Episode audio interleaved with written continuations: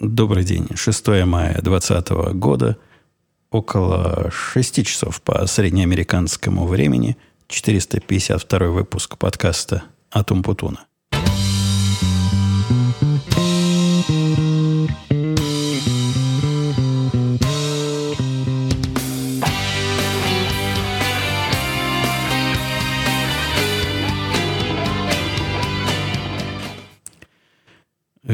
Практически вовремя, да. Если я ничего не путаю, то и прошлый наш выпуск был где-то неделя, ну, плюс-минус несколько дней. Так что возвращаюсь я на круги своей привычной, несмотря на то, что ничего особо не поменялось вокруг, и те самые причины, по которым я прошлые подкасты как-то рука не поднималась записывать, а голос не говорился. Причины остались, но сегодня есть и настроение, и возможность и почему бы не поговорить? Только что жена сообщила, это, это вообще не в темах. Жена так активно занималась уборкой по дому, а у нее тоже, видимо, от безделия как следует хочет, хочется попылесосить. Ну, вот такое у человека развлечение. Мне как следует хочет в микрофон, хочется в микрофон поговорить, и попылесосить. Сломала Тайсон. Могучая ведь женщина оказалась. Дайсон, который на вид неубиваемый, как автомат Калашникова. Там ломаться нечем, все детали крупные. Так и смогла отломать от нее детальку. Говорить, не критическая деталь стала менее удобной. И я потом посмотрю, может, ее как-то приклеить туда-обратно можно. Уж больно устройство прикольное. Э, это я говорю про Дайсона, которая на батарейке. Это ее любимый пылесос, который можно, по-моему, часа полтора на одной зарядке пылесосить. Какой-то был в свое время продвинутый, но я не думаю, что за сколько у нас, наверное, года полтора он уже, хотя, хотя может, и, и всего лишь год, детальки должны отломаться. Но вот смогла.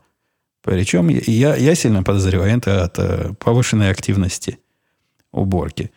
Что касается активности, тут вчера у меня с утра поразительно раннее утро началась активность, а именно в 10 часов 15 минут, то есть видно было, что начальство моему не терпелось. Он, он ведь знает, что мне до 10.30 звонить нельзя.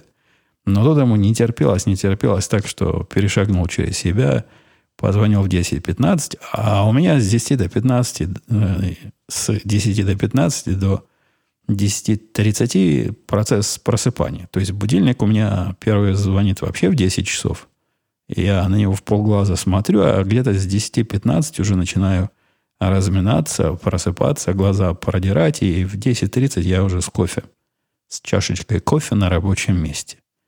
А здесь не выдержал. Но позвонил он по интересной причине.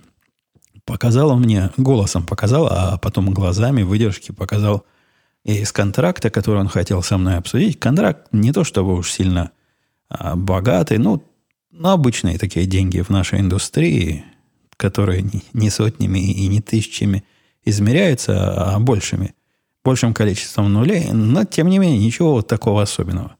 Потому что, послушав его вопросы, я решил, что контракт должен быть как минимум шестью нулями, чтобы вот такое в нем кто-то придумал написать.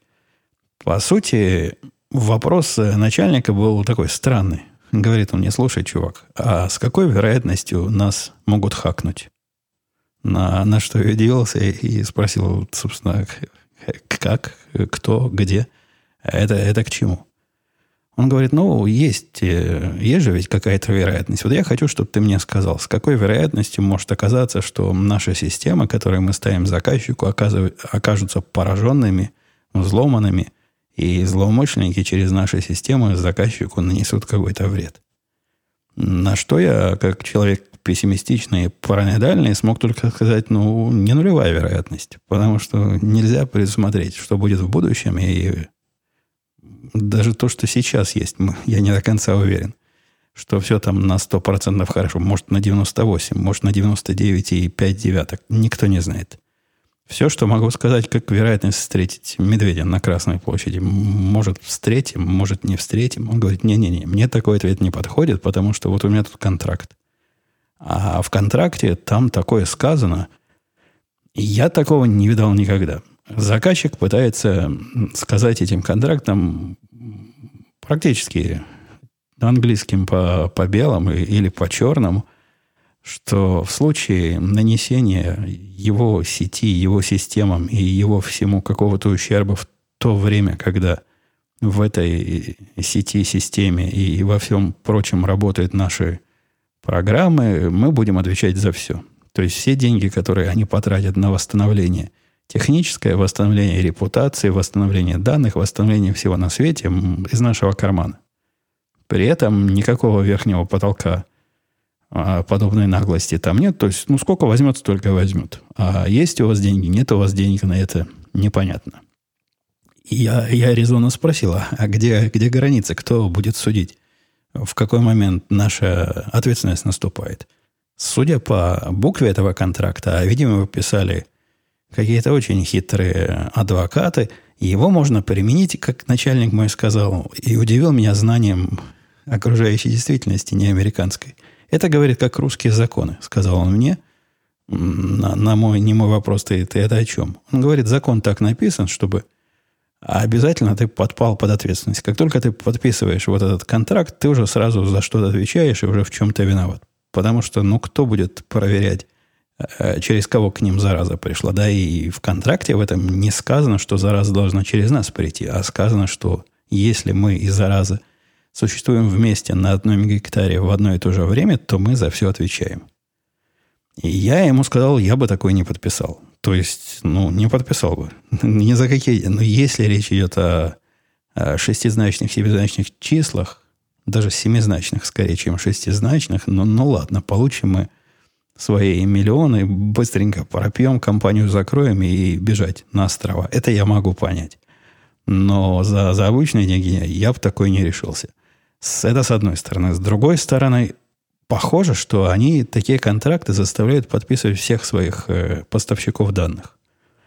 И у меня от этого вопрос, а в каком состоянии э, паранойи, или даже не паранойи, а оптимизма скорее, находятся те, кто подобное решается подписывать. Я до сих пор не уверен, он откажется от этого контракта или не откажется. Он пытается с ними договориться, то есть пишет свои поправки, где вносит улучшения. Он даже согласился на вот это безумное требование о том, что если что-то случилось, а мы были рядом, то мы за все виноваты, но просят ограничить сумму ответственности. Ну, говорит, ну, давайте что-нибудь разумное. Ну, давайте напишем 100 тысяч, ну, давайте 200 тысяч, ну, хоть что-нибудь. Невозможно же неограниченную ответственность нести за, за все на свете. Пока не получается. Пока они такой крепкий орешек. Сказать, что они нам сильно нужны, ну, это не бросовый не бросовый контракт, это не бросовый заказчик. Дело даже не в деньгах. Деньги там обычные, ничего особенного. А дело в репутационных э, э, бенефитах. Вспомнил слово, которое мы можем с этого получить. Заполучить такого э, интересного, интересного заказчика было бы полезно для нас и для некой части нашего бизнеса. Однако, с моей точки зрения, и, по-моему, с его точки зрения, не настолько полезно, чтобы рисковать решительно всем. Если я с рабочих тем начал, у меня, у меня расстройство произошло. Даже не расстройство, а скорее отсутствие радости. И вот в этом и заключается а, расстройство настроения. Не так давно вышли новые компьютеры, если вы в курсе вот эти мои, на которых я работаю, MacBook Pro новой модели, и заказал я себе через начальника, то есть как заказал, написал ему письмо, говорю, чувак, Давай, надо покупать, пришло время. Моя прошлая модель вообще позднего 2016 года, по-моему, э, так невозможно, так, так жить нельзя, давай, давай будем менять. Но и коллега мой тоже, у которого примерно такого же возраста, упал на хвост, и мы вдвоем стучим ногами и требуем.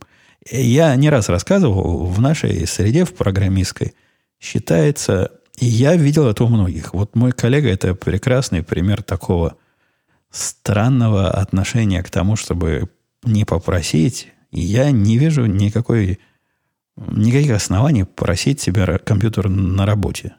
Компьютер на работе надо не требовать, а просто давать знать. Ну, вот мне нужен такой станок для работы.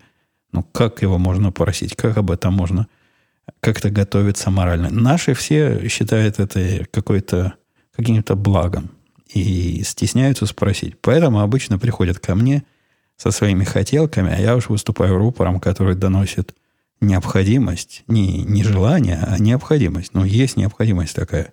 Пришла объективная необходимость. Все как в прошлый раз прошло нормально. Будем, получим мы свои компьютеры, но речь-то не о том, как я их просил. Я, я их не просил. Смотри выше. И я поставил известность, что они нам нужны. А в том, что перспектива получения нового компьютера меня не задевает душевно никак. И это, это даже обидно. То есть никакого, никакого ощущения от того, что новая игрушка придет, как это было раньше, нет. И прислушиваясь к себе со всех сторон, нет. Да я думаю, даже дело не в том, что я к игрушкам к своим охладел. Нет, иногда игрушки радуют. Просто отношение к вот этим конкретным портативным компьютерам, а именно к этому конкретному, оно утилитарное. Для меня, как я не раз повторял, это станок. У меня два станка. Вот один, против которого я сижу все время, а этот такой же, только переносной, в котором я могу выйти поработать на фазенде, могу на работу съездить, могу на диванчике поработать, но никакой радости. То есть компьютер заказал, а, а радость не нашлась. Кстати, по поводу фазенды я собрался, даже прошлый подкаст я собрался записывать на улице. Все приготовил для этого. Были у меня в давние времена такие редкие, надо сказать, эксперименты, когда я сидел снаружи, и вы могли, имели сомнительное удовольствие слышать меня на фоне чирикания птичек или как цикады делают. Тоже чирикают. Ну, вот этого звука, который издают цикады, если я вечером записывал. На природе. Вы знаете, когда выходишь за порог дома, там начинается природа. И погода всю неделю располагала, а вот сегодня, когда я уж совсем-совсем собрался, на улице стало не так, чтобы тепло, и даже каким-то дождиком сверху покапывает. Но если будет у нас еще оказия, а оказия наверняка будет, лето все-таки когда-нибудь начнется, или хотя бы весна, то я думаю, мы откроем сезон, назовем весенне-летний сезон – Э, таким внешним, внешней записью подкаста будет э, так себе, поскольку туда-то я могу только минимум всего отнести. Ну, что попроще и полегче.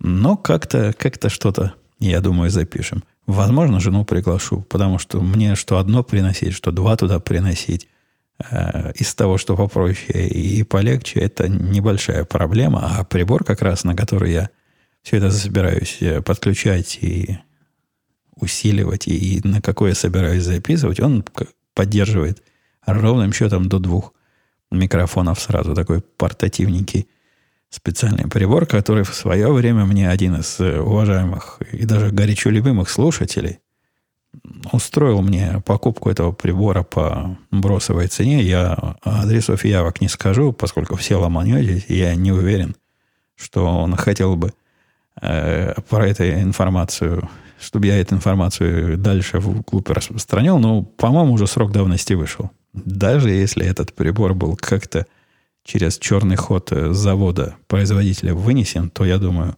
уже все, все 40 прошли. Это было больше, чем 5 лет назад. Ну, не может быть такой долгий срок давности за такие минорные потенциальные преступления. И если, если мы все еще в работе, есть работа, не моя мальчика работа. Мальчик гордо мне представил на обозрение, тогда даже еще не настоящая, не, не конечная версия была, видео, которое он снял, и которое имело ну, в их э, тусовке водителей автомобилей ошеломляющий успех. И одна из, э, одна из его функций рабочих – это рассказывать, какая их компания хорошая, чтобы в эту компанию приходили – водители. Ну, это маркетинг называется, или маркетинг. Не уверен, как по-русски. Но как-то вот в эту сторону и, и называется. Это видео было по поводу того... Вообще видео мне тоже понравилось. Оно такое боевое, но музыка там слишком уж напряженная, как будто бы сейчас начнется триллер.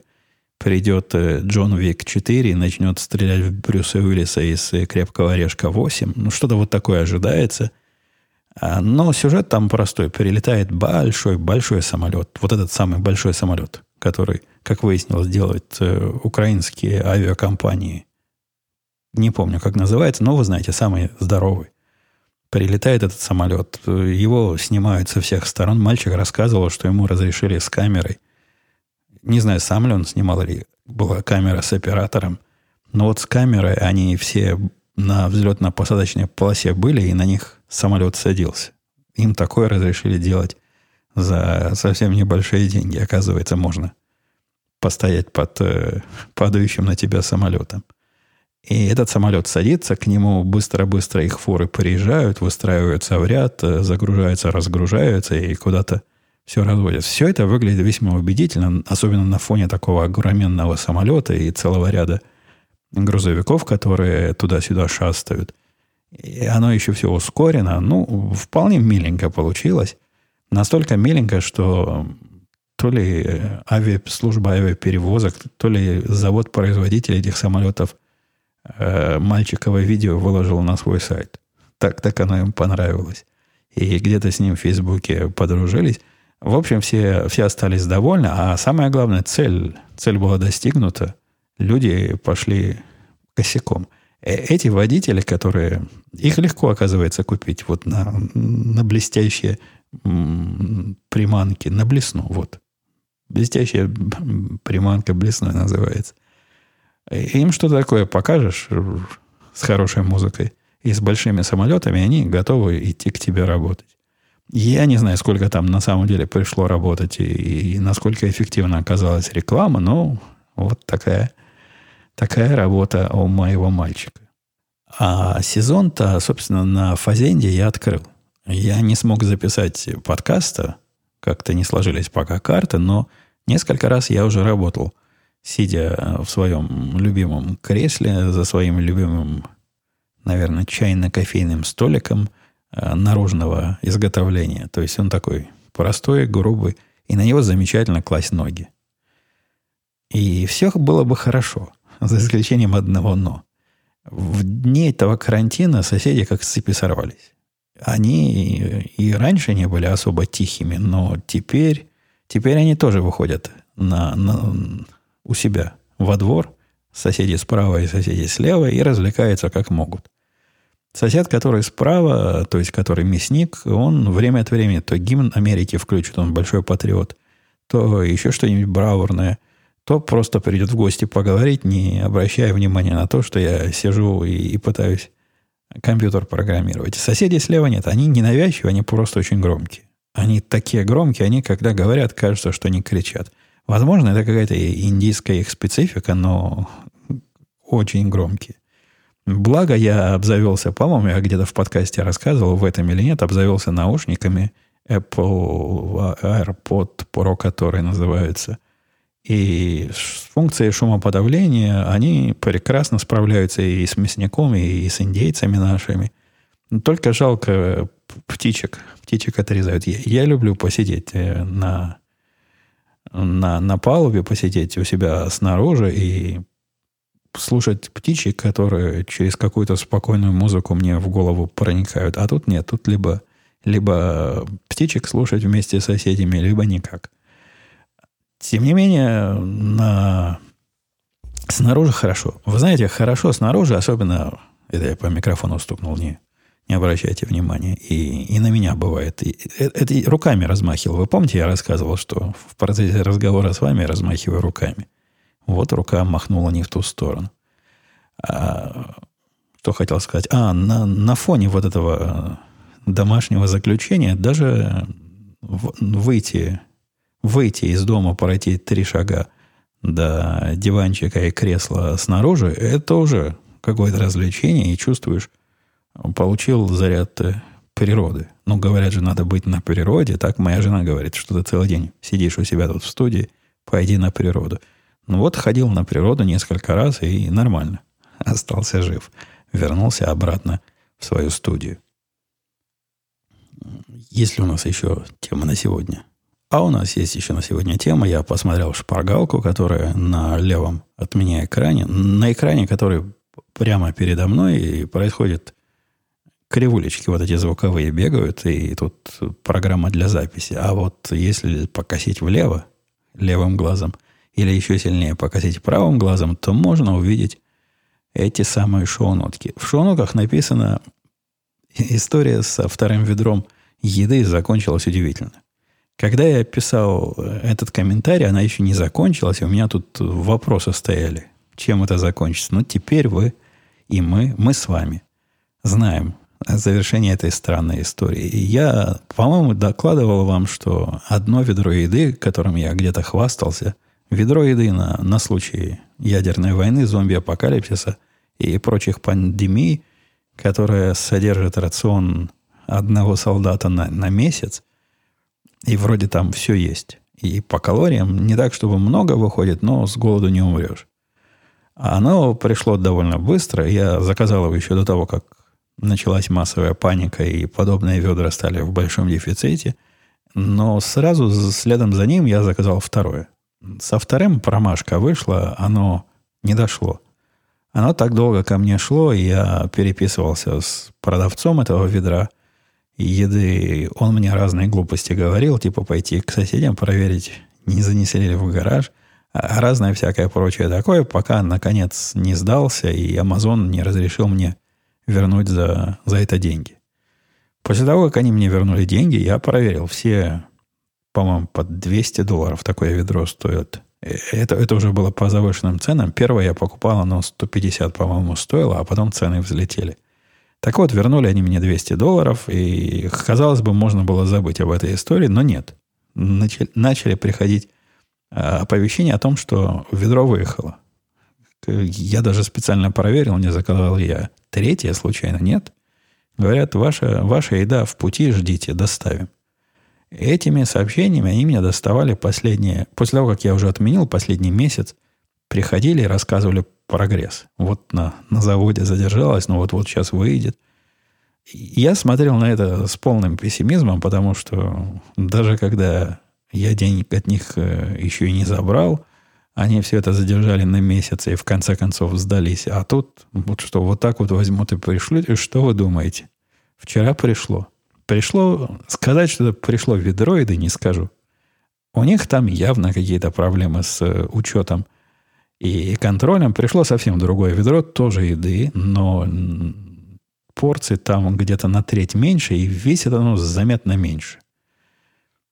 По количеству вроде как калорий то же самое, и вроде бы обещают на 30 дней, но мне кажется, вот это ведро 30 дней есть, это будет впроголодь. Однако, по-любому, такой же такой же по концепции набор еды, запас еды такого привенного военного образца, образца, простите, который э, разводишь там водой эти порции и наслаждаешься, если это можно назвать наслаждением, хранится 30 лет или 25, долго хранится. И действительно пришло. Я связался с Амазоном, поскольку контактов продавца у меня нет нигде. Да и напрямую Амазон не дает с продавцами связываться, надо через них. Спросил, чего делать. Они говорят, да ничего не делайте. Ничего не делайте. Вы его вернуть хотите? Спросили они у меня. Я сказал, ну нет, ну раз уж пришло, так пришло. Они говорят, ну и оставьте. А оставьте, не морочите нам голову. Я думаю, как человек благородный, надо отписать продавцу, как-то найти его контакты, как-то попытаться с ним связать. Ну, не хотелось бы его в ущерб в такой, а особенно в дни пандемии вводить. Самое смешное, что ко мне едет еще и третье ведро – ведро, которое я заказал еще, еще раньше, еще раньше, чем первые два, глядя видео в YouTube, где одна такая интересная ютуберша, она рассказывает про, про всякое и близкое мне, и имеет близкую со мной позицию по многим вопросам. Она рекламировала каких-то чуваков, которые как раз вот такие запасы продают, но они какие-то особые запасы, какие-то особые чуваки, какие-то особо правильные – и поддерживают э, наши с ней общие ценности, всячески их рекламировал. И я у них заказал, там, честно сказали, 8 недель. Раньше 8 недель у нас сейчас такой большой спрос на это не придет. По-моему, уже недель 10 прошло с тех пор. Надо им будет письмо написать. Но если они такие чуваки честные и разделяют со мной ценности, то в конце концов что-то от них и придет. Мне не к спеху. У меня уже два есть. А тут будет третье – а с тремя ведрами мы сможем пережить, наверное, настоящий зомби-апокалипсис.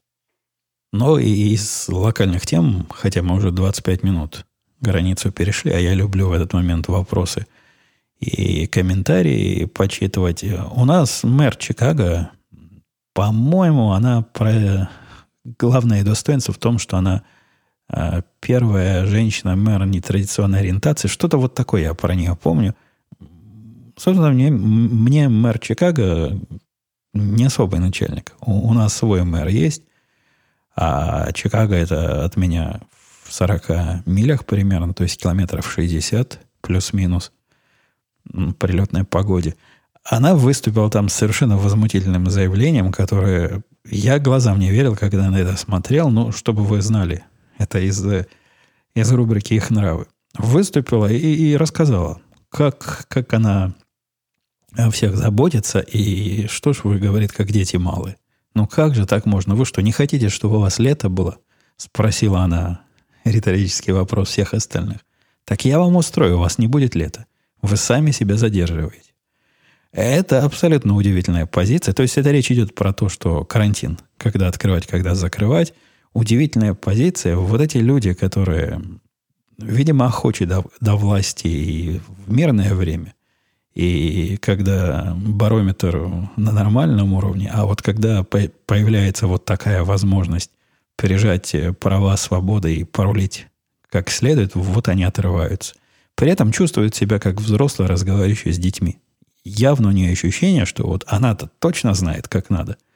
А остальные люди, ну, своего, свое, свое счастье не понимают и своей радости не воспринимают. Это тот самый мэр, который вместе с нашим губернатором выпускает массово преступников, которые вроде бы не насильственные. Хотя среди них и насильственные тоже встречаются, как выяснилось выпускает для того, чтобы тюрьмы разгрузить, чтобы в них не сидели и не болели. При этом тут же в этой же пресс-конференции она совершенно явно, четко и недвусмысленно говорит, будем сажать. Если вы будете себя так дальше плохо вести, безобразие нарушать, ну, например, собраться группой больше пяти человек, это как раз то самое безобразие, за которое она э, решила, что нас можно сажать. Удивительно это на фоне освобождения тюрем, то есть это для нас освободили, для честных граждан, которые собираются группой больше пяти человек. И я это исключительно теоретически бухчу, потому что я группой не собираюсь, однако, с другой стороны, я не отношусь к вот этому движению. Все, что по закону, то не может быть неправильно. Да нет, во-первых, это сомнительная подзаконность всего этого – Э, мероприятие, а во-вторых, и законное может быть неправильным, и это совершенно явно и совершенно точно не тот способ, которым надо контролировать взрослых людей. Там у меня ниже будет вопрос, как я отношусь ко всему этому закрытию всего на свете. Ну, давайте, как будто бы я уже отвечаю на вопрос. А там был вопрос? Был вопрос от Дмитро. Возможно, затрагивалось в этом подкасте, к сожалению, не слушал еще. Как вы относитесь к карантину? и к протестам и протестующим. У меня к этому сложное отношение. Я пытался посмотреть на это с разных точек зрения, как я люблю посматривать, э, с разного угла. С э, угла меня, как человека сильно повернутым на личных свободах, это вызывает, конечно, отвращение.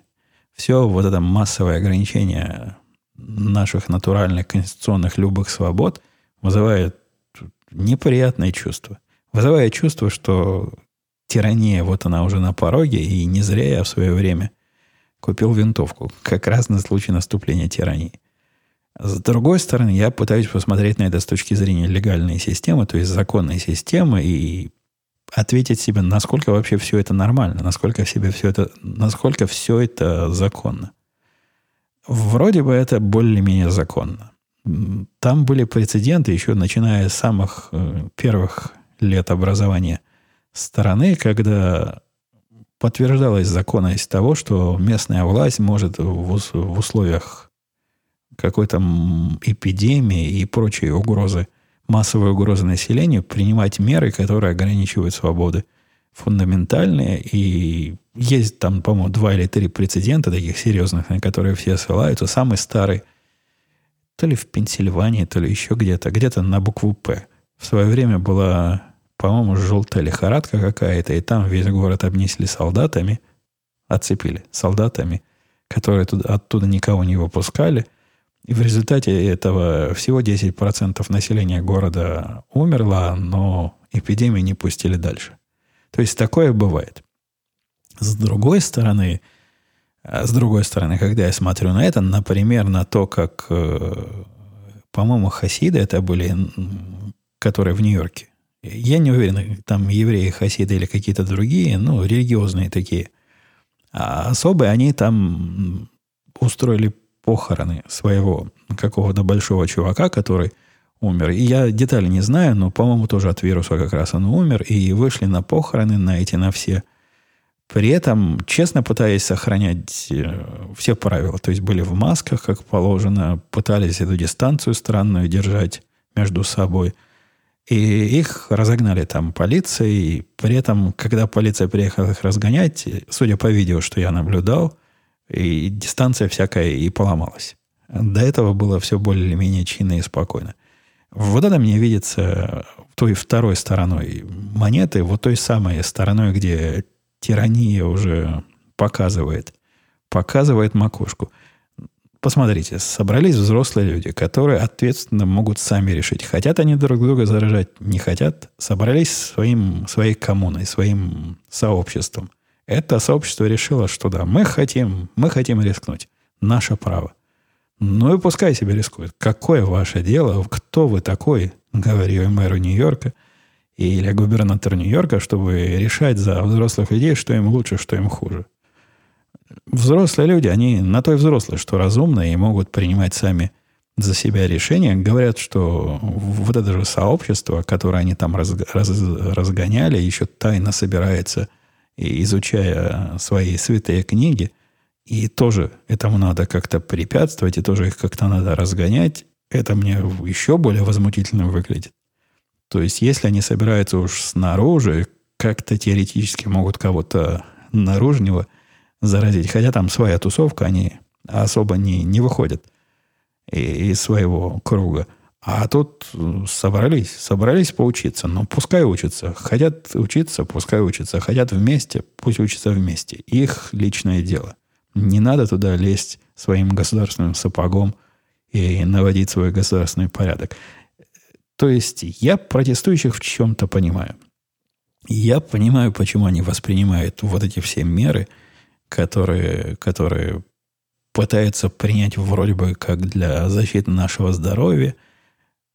У меня вот с этим тоже проблема. И я пытаюсь ответить себе на другой вопрос. А, собственно, зачем? То есть мы сидим дома. Да, мы сидим дома. Нам объяснили в свое время, что сидение дома имеет за, под собой какую причину? Чтобы разгрузить больницы. Но мы, сидя дома, никого не вылечим. Мы просто снижаем скорость распространения инфекции. Или вируса. Вирус – это не инфекция. И таким образом вот эту кривульку впрямляем, то бишь в больнице в одно и то же время не, не поступит много больных людей, и больницы мы не перегрузим, и от этого, ну, понятно, да, какие плюсы от того, что мы не перегрузим больницы. Однако, где выход из этой ситуации? То есть мы сейчас посидим дома, не даем больницам разгрузиться. А в какой момент и вообще каким образом мы можем прекратить все это? Мы лекарства не нашли никакого. У нас никаких способов с этим бороться как не было, так и нет. Сказать, что слишком мы много про этот вирус как-то выучили и знаем, как с ним теперь обходиться, тоже не скажу. То есть следующий шаг, когда мы приоткроем и когда выйдем из дома, мы вновь станем заражать друг друга. Какой смысл был сидеть тогда по домам? Я не против того, чтобы сидеть по домам. Вы не поймите меня неправильно. У меня и так работа из дома, и я и без этого особо большим ходаком – не был. А, однако я в логике пытаюсь разорваться. Ведь должна быть какая-то логика. Логика выхода из этого всего. Наш э, губернатор недавно рассказал, как он видит эту логику. Его ответ, при том, что мне он выглядит э, тоже не особо оптимистичным, этот ответ хоть как-то отвечает, ответ отвечает, показывает пути выхода. Губернатора я нашего не люблю, и, и все, что он делает, мне не нравится. И, и этот план, я тоже сомневаюсь, что, что он мне нравится. Однако, хоть какой-то смысл в этом есть. По сути, он говорит, будьте по домам сидеть, пока вирус непобедим. Он не так это прямо говорит, он рассказывает, да, когда у нас там кривулька зайдет сюда, мы будем разрешать собираться больше 10 человек. И даже какие-то парки приоткроем.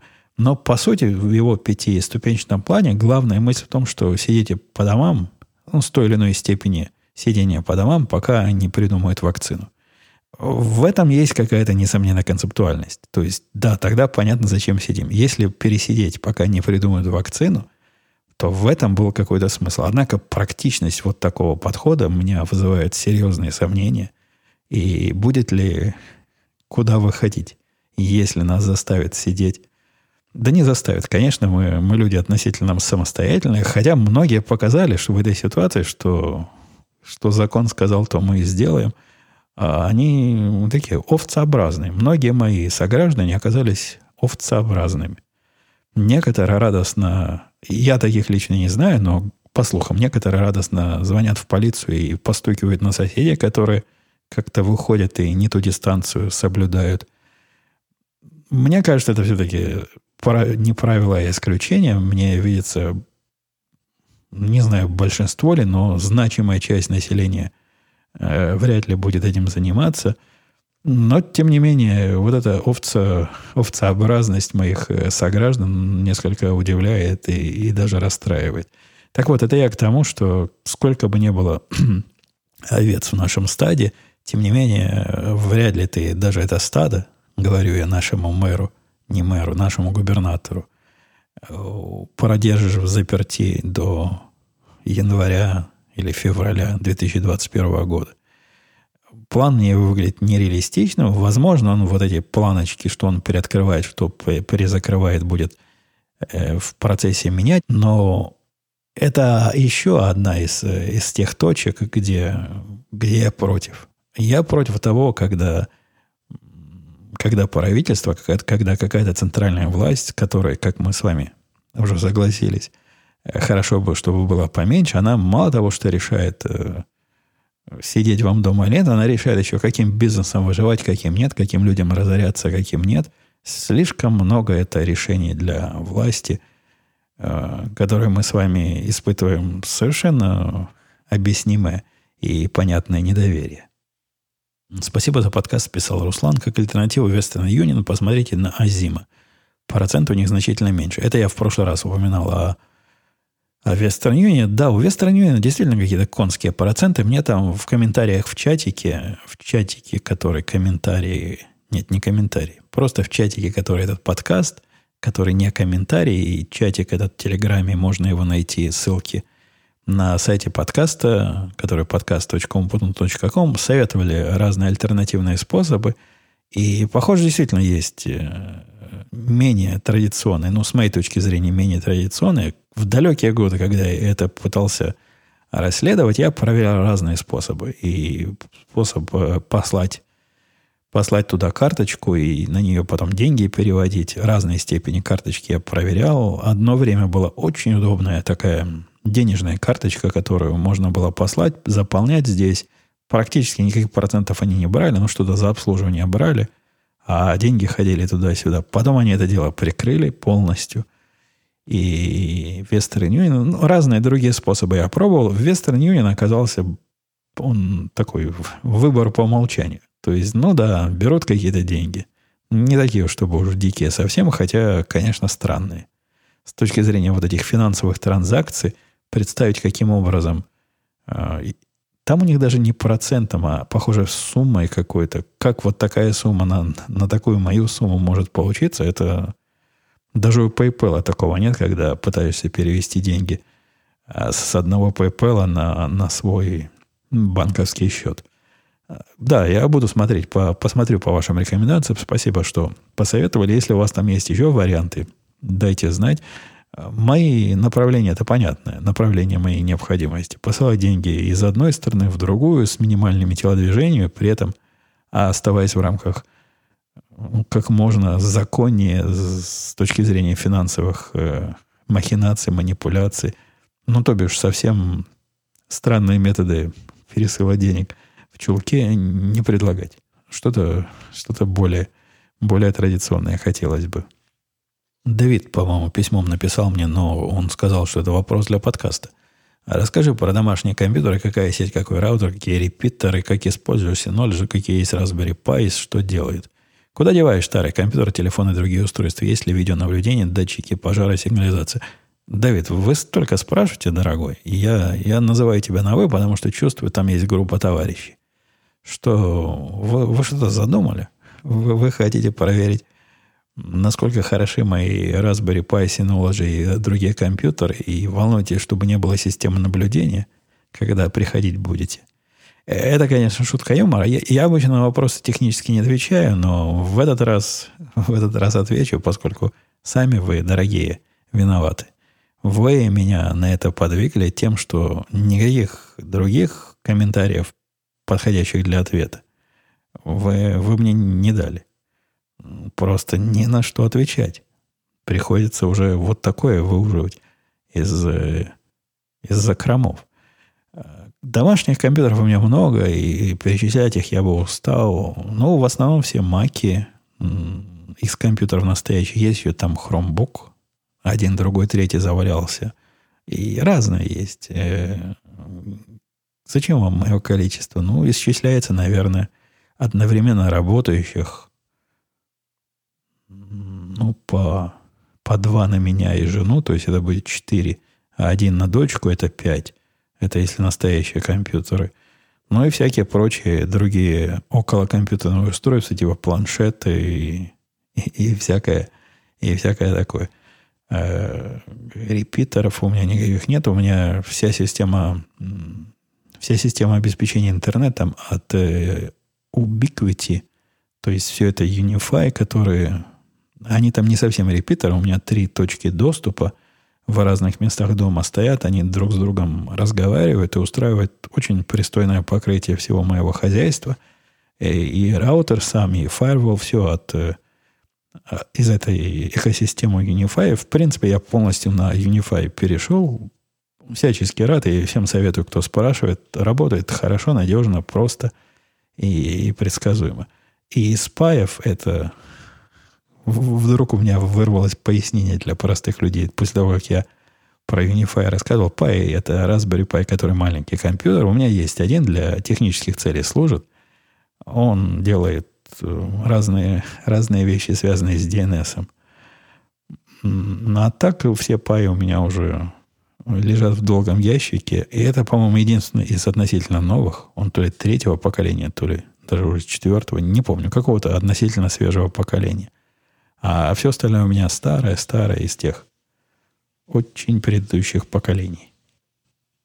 Что касается датчиков пожара и вот этого углекислого или угарного газа, они, по-моему, по закону должны на каком-то расстоянии друг от друга стоять. У меня в студии в Третьей на Первильской есть такие, например. Отсюда вижу, пока с вами разговариваю. Разные датчики, установленные мной, тоже есть. Камеры есть, которые смотрят э, во все стороны света э, вне дома есть... Э, да чего только нет. Есть разные. Ну, а с точки зрения безопасности, вы помните мою концепцию, я за активную систему противодействия вторжению выступаю, а все вот эти датчики и камеры, это скорее, скорее для суда. Вот пришел, скажу я, гражданин судья пришел ко мне, босяк, э, с бейсбольной битой. Видите, как к двери подходит. Так что не зря. По, уставу правильно стрелял скажу я гражданину, начальнику. Э, что еще дальше спрашиваю? Сигнализация. Сигнализация рассказал. Датчики пожара. Да, ответил я Давиду на вопрос. Василий, видел ваше негодование в Твиттере на невин... Это он, по-моему, тоже мне то ли в Твиттере написал, то ли имейлом. Ну, там было понятно, что в...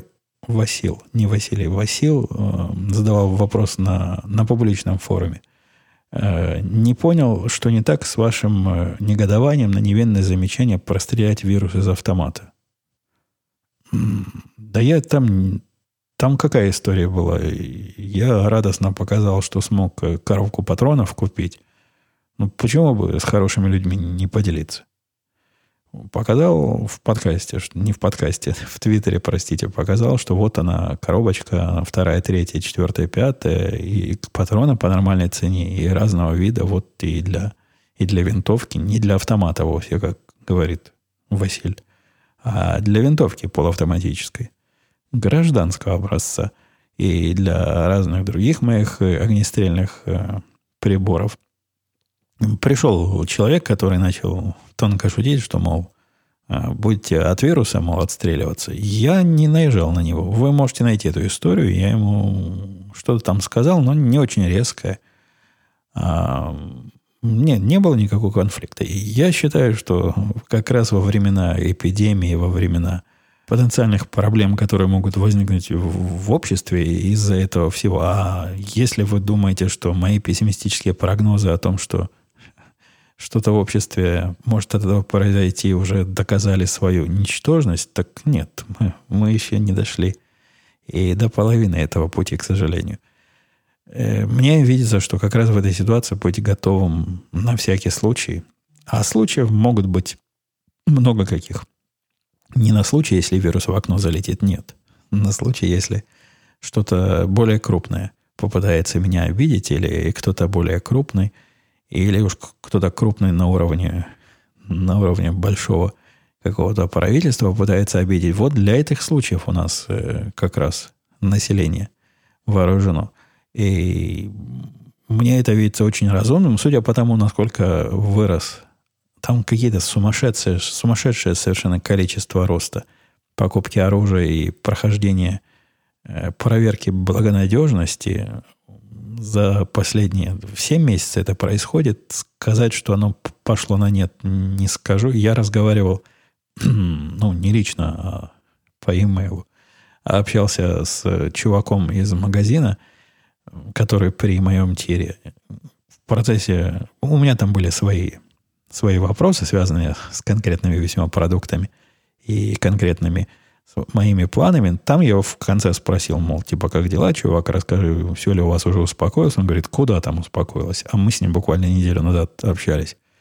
Говорит, как был сумасшедший дом, когда с полок сметают все на свете, так и, и сейчас сумасшедший дом – народ покупает все, что может, при этом массово-то покупает, я уже тоже этим делился, народ, который новый, который вот для себя открыл, что да, во времена кризиса хорошо быть хоть как-то подготовленным. Те, те, которые тут давно сидят, они, они уже приготовились. А вот новенькие пытаются приготовиться, и судя по тому, что степень нагрузки на оружейные магазины и на разных продавцов не снижается, количество этих, которые желают подготовиться, не уменьшается, а только растет. Ну, я надеюсь, я ответил на вопрос Василия, но нет, никакого негодования не было у меня. Замечание действительно относительно невинное, даже в чем-то шутка юмора. А если я там перегнул палку, ну, бывает такое и со мной. Ну что, давайте я уже больше больше положенного времени разговариваю еще немножко и вылезем даже за 50 минут, что полное безобразие. На следующей неделе, я надеюсь, услышимся. Может быть, даже подкаст на выходе, подкаст на фазенде, поскольку куда мне еще выйти, подкаст записан на палубе. Поглядим, как будет погода, но если погода будет благоприятна и жена захочет зайти, возможно, все это и получится. Пока. До следующей недели. Услышимся.